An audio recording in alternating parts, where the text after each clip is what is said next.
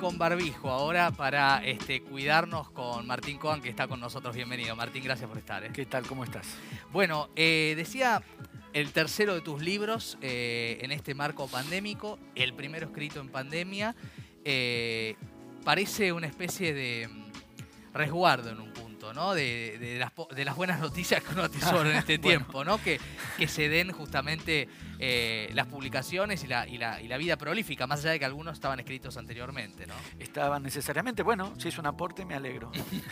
bueno, eh, partíamos de, esta frase, ¿no? Eh, del arte a la defensiva, el arte no atacando. ¿Por qué el arte está a la defensiva? Como para agarrar un punto de partida y hablar de tu libro. De alguna manera el recorrido del libro tiene que ver con esa instancia de lo que hoy llamamos vanguardias clásicas, ese, optimismo de, las, de algunas líneas de vanguardia, por lo menos ese optimismo de avanzada, de poder este, conquistar la vida, por así decirlo, de reconciliar arte y vida y, conquistar la vida desde la, desde la literatura, desde la pintura, desde, desde, las artes y transformar la vida. Entre ese optimismo a la ofensiva, podríamos decir así, porque vanguardia, como sabemos, es un término que el arte adopta de, la terminología militar, del lenguaje, del vocabulario de guerra, ese optimismo de un paso a la ofensiva, de un arte que se imaginaba conquistando la vida, a un presente que, es un poco el objeto del libro, diría yo. Cómo, cómo pensar aquel legado o esa tradición, cómo pensar lo nuevo cuando lo nuevo ya ocurrió. Claro. Y cómo volver sobre esos tópicos cuando, lejos de aquel optimismo de, de avanzada, eh, la literatura, porque en el libro vamos, me voy como concentrando de la formulación general de arte y vanguardia a la literatura y a la narrativa argentina. Exacto. Pasar a esta época donde la vanguardia, digamos, plantea ese dilema. ¿Cómo, ¿Cómo pensar lo nuevo cuando lo nuevo, cómo plantearse lo nuevo cuando lo nuevo ya ocurrió? Y cuando lejos de aquel optimismo del paso a la, avanzada, la literatura está cada vez más replegada, porque está cada vez más replegada. Claro, el lugar socialmente incluso, que uno lo piensa en la pandemia, ¿no? Vinculado a la pandemia.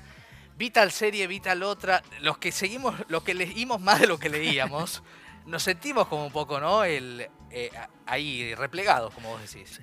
Yo creo que es, es parte de, una, de, un estado de cosas. No, no, no, no quisiera ubicarme en el lugar de la protesta ni del reclamo. Cada cual mira lee, quiero decir, no quiero erigirme en la defensa de la escena de la lectura frente a otro tipo de prácticas sociales o culturales o, de formas de la distracción. No reivindico ni protesto por nada en particular. Sí, solamente una cierta contemplación del estado de cosas. Claro. La, literatura circula efectivamente de, de maneras cada vez más restringidas y cada vez más subrepticias.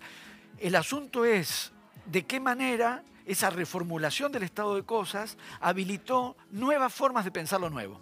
Claro. En lugar de ese imaginario de, vanguardia, de quien se adelanta a la conquista, pensar que en el repliegue, que en lo subrepticio, que en el sigilo pueda haber una estrategia también. Entonces, en vez de, si uno, si uno prolonga, o en la prolongación de ese, de ese vocabulario de combate, en lugar de la vanguardia de un ejército que avanza, la literatura, el arte empieza a pensarse, pero la literatura en particular, en las estrategias del sigilo, del complot, claro. de la conspiración. Del efecto sorpresa, ¿no? También. Exacto, de la irrupción, sigilo e irrupción.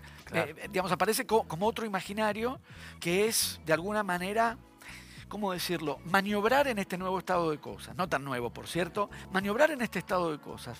Si uno piensa, por ejemplo, para mí ha sido eh, clave poder volver a Héctor Libertela en, el libro, porque me parece que es uno de los escritores argentinos que reformuló estas terminologías de manera más creativa y más, y más interesante. Cuando Libertela plantea o propone la imagen del caballo de Troya, otra vez un imaginario de guerra, pero de un modo completamente distinto, justamente una literatura encapsulada que pasa desapercibida, convertir ese pasar desapercibido en un recurso posible. Claro. En una sorpresa posible. Eh, por ejemplo, pasa con, y vos lo citás de hecho, con Cabezón Cámara en la China Iron, ¿no? Este, también, este, este caballo de Troya que vuelve. Completamente, metida dentro de la tradición. Porque claro. una, una cuestión también que me interesó desarrollar en el libro es, digamos, de alguna manera quebrar una, una secuencia lineal de una cronología o suponer que ese gesto de radicalización de lo nuevo por parte de las vanguardias supondría algo así como eh, ignorar, desactivar, anular el legado de una tradición, discutir esa formulación. Porque de hecho se discutió a lo largo de la historia de las vanguardias, se discutió y volví sobre eso en un, momento en particular en el libro a propósito de la relación entre vanguardia y revolución. Sí. En la, en la Unión Soviética, en, lo que siguió a la revolución de 1917, dado que quienes estaban pensando y haciendo la revolución, Lenin y Trotsky por lo pronto, pensaban ellos mismos en otros términos. La manera de, alcanzar lo nuevo, de establecer lo nuevo, que es más bien una especie de movimiento muy complejo y, muy rico de maniobrar y transformar la tradición. De habitar la tradición y transformarla hacia lo nuevo, más que esa especie de corte límpido que supondría liquidar la tradición para empezar de cero. No es no, una reformulación. se de ese modo. Es una reformulación y una reescritura. Producir lo nuevo en la tradición y con la tradición. Cabezón Cámara vuelve ni más ni menos que sobre el Martín Fierro. De manera que es exactamente, me parece un ejemplo paradigmático, además extraordinariamente logrado en esa novela. Y por una mujer. ¿No? Que también hay una mirada ahí de género distinta. Exacto. Cambia, cambia las perspectivas, porque además, sí, entre lo, lo queer eh, la mujer, la dislocación de posiciones ideológicas y culturales, la idea de que lo nuevo se produce operando con la tradición y no prescindiendo de ella. Claro, eh, en relación a esto me interesa preguntarte por una definición que haces de Borges como un burlador del vanguardismo. La figura de Borges obviamente es clave y en el recorrido, digamos, por un lado está Borges a quien estamos viendo, por otro lado, quien tenés en el buzo, que es Cortázar, que son, claro, figuras claves porque han, dejado marcas en una configuración de lo nuevo. Por supuesto, la figura de Borges es, clave, como suele pasar en, la literatura, que es eh, ¿Quién era? Yo creo que fue Aira que dijo, cada vez que se plantea una cuestión de la literatura aparece Borges, porque es una especie de Aleph, él mismo, su propia literatura, digamos, todo el despliegue de, de, cuestiones literarias pueden verse o interrogarse en clave Borges. Y Borges digamos, supuso además eh, posiciones distintas. Eh, el Borges inicial, el Borges de juventud, eh, no es el Borges de los años 40, el de los años 40 no es el de los años 70. La vanguardia va creciendo. Y la vanguardia no está en el mismo lugar. Entonces, el Borges de juventud, que es contemporáneo, estrictamente contemporáneo de lo que hoy llamamos vanguardias históricas o vanguardias clásicas, primeros, primeras décadas del siglo XX, y que sin embargo se resuelve hacia una modulación atemperada de la irrupción de novedad. Efectivamente, Borges desconfía de, la radicalidad de esos experimentalismos. Y, en realidad en esos mismos años y en relación al grupo llamado Martín Fierro, el Martín Fierrismo en la literatura argentina, y es una marca, fíjate que en ese grupo de lo que después se formuló en términos de Boedo y Florida, ese grupo, que es el grupo que asociamos con una modernidad cosmopolita de la relación con lo nuevo, no dejaba de llamarse Martín Fierro. Aparece el Martín Fierro otra vez. Hay un Borges ahí que es clave en ese momento para pensar una relación con la tradición y para, de alguna manera, moderar la irrupción de lo nuevo, con un mm. recelo sumamente interesante, dado que es al mismo tiempo un escritor que produjo algo nuevo en la literatura argentina, porque lo produjo posteriormente y produjo algo fuertemente, digamos, con una fuerte impronta, digo, pensando lo nuevo, la idea de cuando se produce algo que no es nuevo al interior de lo que ya existe, que es una forma posible de lo nuevo. La radicalidad la, podemos pensar en términos de no producir lo nuevo al interior de lo que ya existe, sino producir algo que no existe. Claro. Borges, dentro de un género más bien tradicional como el cuento, crea variantes en el género que no existían, postulan o reclaman y configuran un tipo de lector que no existía entonces hay como movimientos y desplazamientos fabulosos en Borges. El contemporáneo de las vanguardias que no siguió la, radicalidad experimental, el que produjo lo nuevo posteriormente, el que parodió, el que parodió gestos de vanguardia con lo que una parodia al mismo tiempo implica, porque la, la parodia no es simplemente descarte, es también un reconocimiento. Hay un gesto doble ahí sumamente interesante y además Borges maniobró lo que decíamos anteriormente. Las maniobras de Borges al interior de la tradición son fabulosas. Decíamos Cabezón Cámara, claro que el antecedente de, de quien produce algo nuevo reescribiendo la tradición es Borges, que fue el que reescribió Martín Fierro en El Fin y en biografía de Tadeo Isidro Cruz. Así que ineludiblemente es clave en el libro. Sí, y también ¿no? en fórmulas fascinantes como Pierre Menard, autor del Quijote, digo, tantos cuentos en los cuales Borges eh, corre el punto de vista, cambia las reglas del juego en un punto. Exactamente. Y, en relación a esto, y un poco jugando, con, como decías, con el buzo eh, de Cortázar, eh, hay algo que vos iluminás y que, y que recuerdo con una sonrisa, que es ese capítulo dedicado a ese a esa pianista, ¿no? Berta Bertrepat. Bertrepat.